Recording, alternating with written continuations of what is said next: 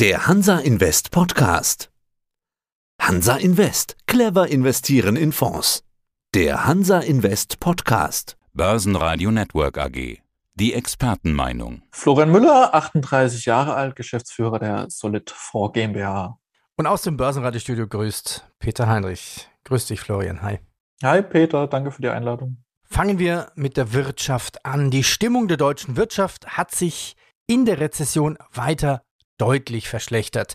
Das IFO-Geschäftsklima sank jetzt im Juni überraschend kräftig auf 88,5 Punkte von 91,5 Zählern im Vormonat und damit das zweite Mal in Folge. Spürt ihr als Goldhändler schon die Rezessionssorgen der Menschen? Guter Punkt, Peter. Wir sind, glaube ich, am Zahn der Zeit, was die Wirtschaft betrifft. Wir hatten ja den Abschwung eigentlich schon Ende letzten Jahres prognostiziert, haben das dann auch bei uns im eigenen Umsatzgeschäft bemerkt. Schon seit November sind die Umsätze leicht zurückgegangen. Dann Dezember war schon exorbitant stark. Also da reden wir von 30 bis 35 Prozent. Dies hat sich bis, bis dato jetzt fortgesetzt. Ne? Und wie du es bereits angesprochen hattest, diverse Klimaindikatoren, GfK etc. haben den Abschwung ja schon prognostiziert und wir sind ja jetzt offiziell ja auch durch das zweite aufeinanderfolgende Quartal mit Negativwachstum in, offiziell in die Rezession gerutscht. Das überrascht mich jetzt eigentlich, dass das so stark ist. Also kann man nicht sagen, Rezession fördert den Goldkauf, sondern die Menschen haben schlichtweg kein Geld mehr, um Gold zu kaufen. Also wie, wie muss ich das interpretieren? Exakt. Also wir haben ja auch viele ratierliche Sparpläne. Wir haben zusätzlich ja auch gesehen an den Beständen, dass die teilweise zurückgegangen sind.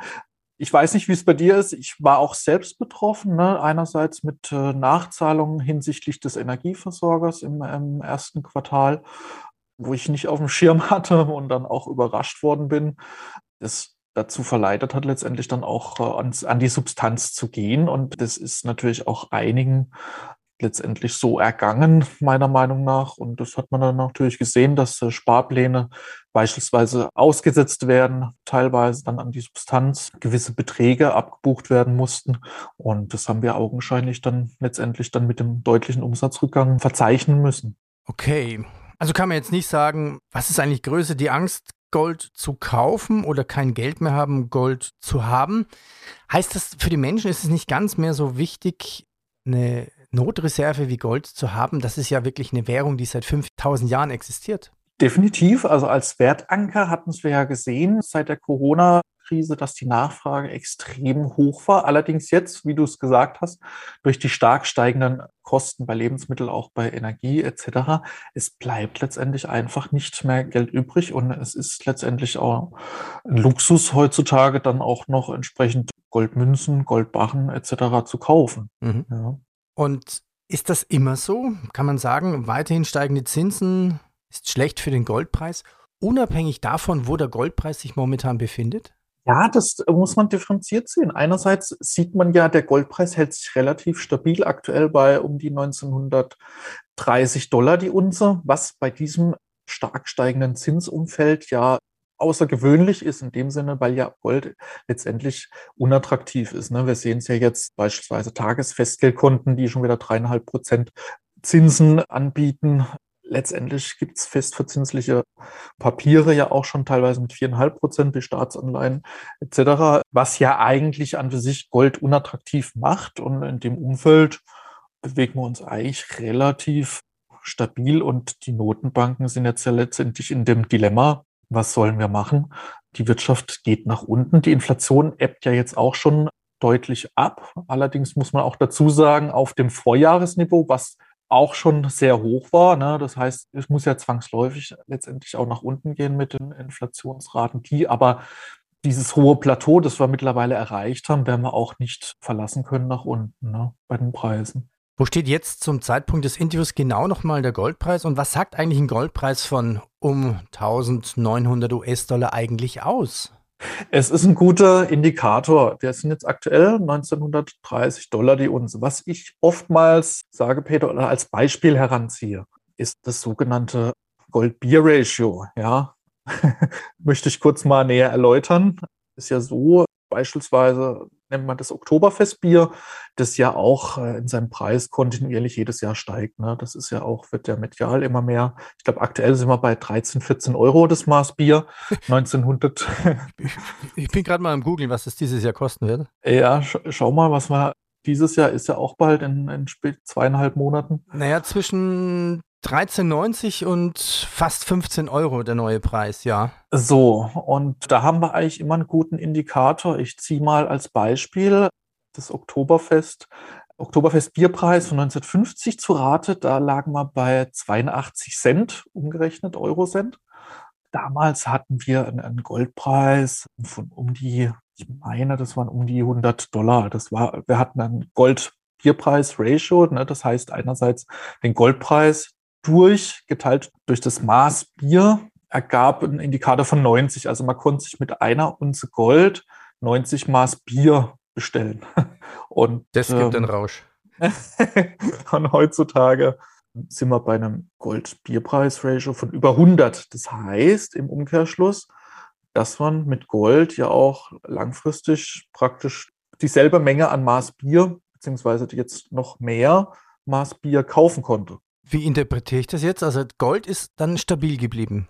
Gold ist stabil geblieben. Das versuchen wir auch unseren Anlegern letztendlich immer wieder mitzuteilen, dass im langfristigen Kontext gesehen natürlich unter Tagesschwankungen, die letztendlich dieses Grundrauschen, das wir nicht berücksichtigen, aber in der langen Frist hat sich der Goldpreis stabil gehalten und du weißt es ja selber oder aus Erfahrung, dass, wie du es ja vorhin schon erwähnt hattest, es steigt ja jedes Jahr der gestiegenen Fixkosten dieser Maßbierpreis deutlich an. Und anscheinend hat Gold in den letzten 80 Jahren statistisch bewiesen, das gut ausgleichen können. Wenn jetzt weniger Menschen Gold kaufen, ist es jetzt eigentlich nicht beste Zeitpunkt, antizyklisch zu handeln?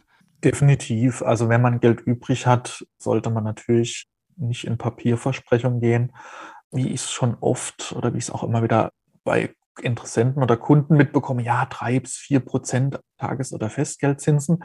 Wenn man allerdings äh, dann die Inflation noch äh, mit berücksichtigt, haben wir immer noch einen realen Kaufkraftverlust hinzunehmen. Mhm. Das heißt, diese drei, vier Prozent abzüglich der Inflation gibt trotzdem unterm Strich ein Minus. Ne? Das heißt, man wird da real letztendlich verliert da an Kaufkraft.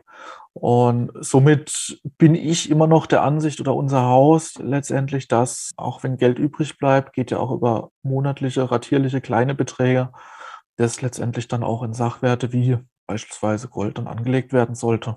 In welcher Form kann man den Gold noch kaufen? Also was ist momentan sehr, sehr attraktiv? Also im Moment unsere Dauerbrenner sind so die, die Unzen Maple Leaf und Hügerrand. Bei mhm. Gold, bei Silber sind es auch diese Maple Leaf Münzen in, in, in, in sogenannten Tubes, ne, 25 Stück. Man muss natürlich auch allerdings dazu sagen, dass ja ein Handbestand natürlich sinnvoll ist für daheim. Bei größeren Mengen ist natürlich immer auch die Gefahr von Einbruch, Diebstahl daheim. Da muss man sich dann Gedanken machen, ob man nicht eine externe Verwahrung in Anspruch nimmt oder sich daheim aufwendig ein Tresor verbaut. Da gibt es aber auch wieder Vorschriften mit versicherungstechnisch, die da zu beachten sind. Ne? Mhm. Ich nehme jetzt an, also eine, eine, reine Unze wird ja günstiger sein. Wie groß ist denn der Unterschied zwischen, wenn ich jetzt eine Unze kaufe und eine Münze? Münze, da gibt es ja Arbeit, die man bezahlen muss, also die Prägung, das Handling. Wie, wie ist da etwa der Unterschied? Mhm. Ja, du hast vollkommen recht. Also die Münzen sind tendenziell leicht teurer als die Barren aufgrund der Prägekosten. Ist jetzt, je niedriger ich von der Gewichtseinheit her gehe, sind natürlich die Aufschläge exorbitant. Ne? Unter, sage ich mal, unter 10 Gramm, dann Richtung 1 Gramm, das sind die Aufschläge dann schon 30, 20 bis 30 Prozent bei Gold. Ab 10 bis 20 Gramm relativiert sich das dann, da reden wir dann auf einen Prägekosten zwischen 2 bis 4 Prozent, was letztendlich der Händler dann als Marge für sich auch vereinnahmt, der mhm. ja auch wiederum Kosten hat. Und ab einer Unze ist es dann relativ überschaubar. Also da redet man dann von teilweise 1,5 bis 2 Prozent ne, zum LBMA, also zum reinen Börsenpreis von Gold. Wird denn, wenn ich Gold kaufe, immer zum Tagespreis gehandelt oder muss ich einen Goldpreis zahlen, der wie bei Öl der halt irgendwann in der Entstehung entstanden ist, dieser Preis? Also bei uns ist es relativ transparent. Wir haben ja über unseren Online-Shop tagesaktuelle Kurse, die sich alle fünf Minuten aktualisieren. Da kauft man auch zu dem festen Fixkurs letztendlich, der mhm. da auch erscheint. Ne, das zum Thema Transparenz.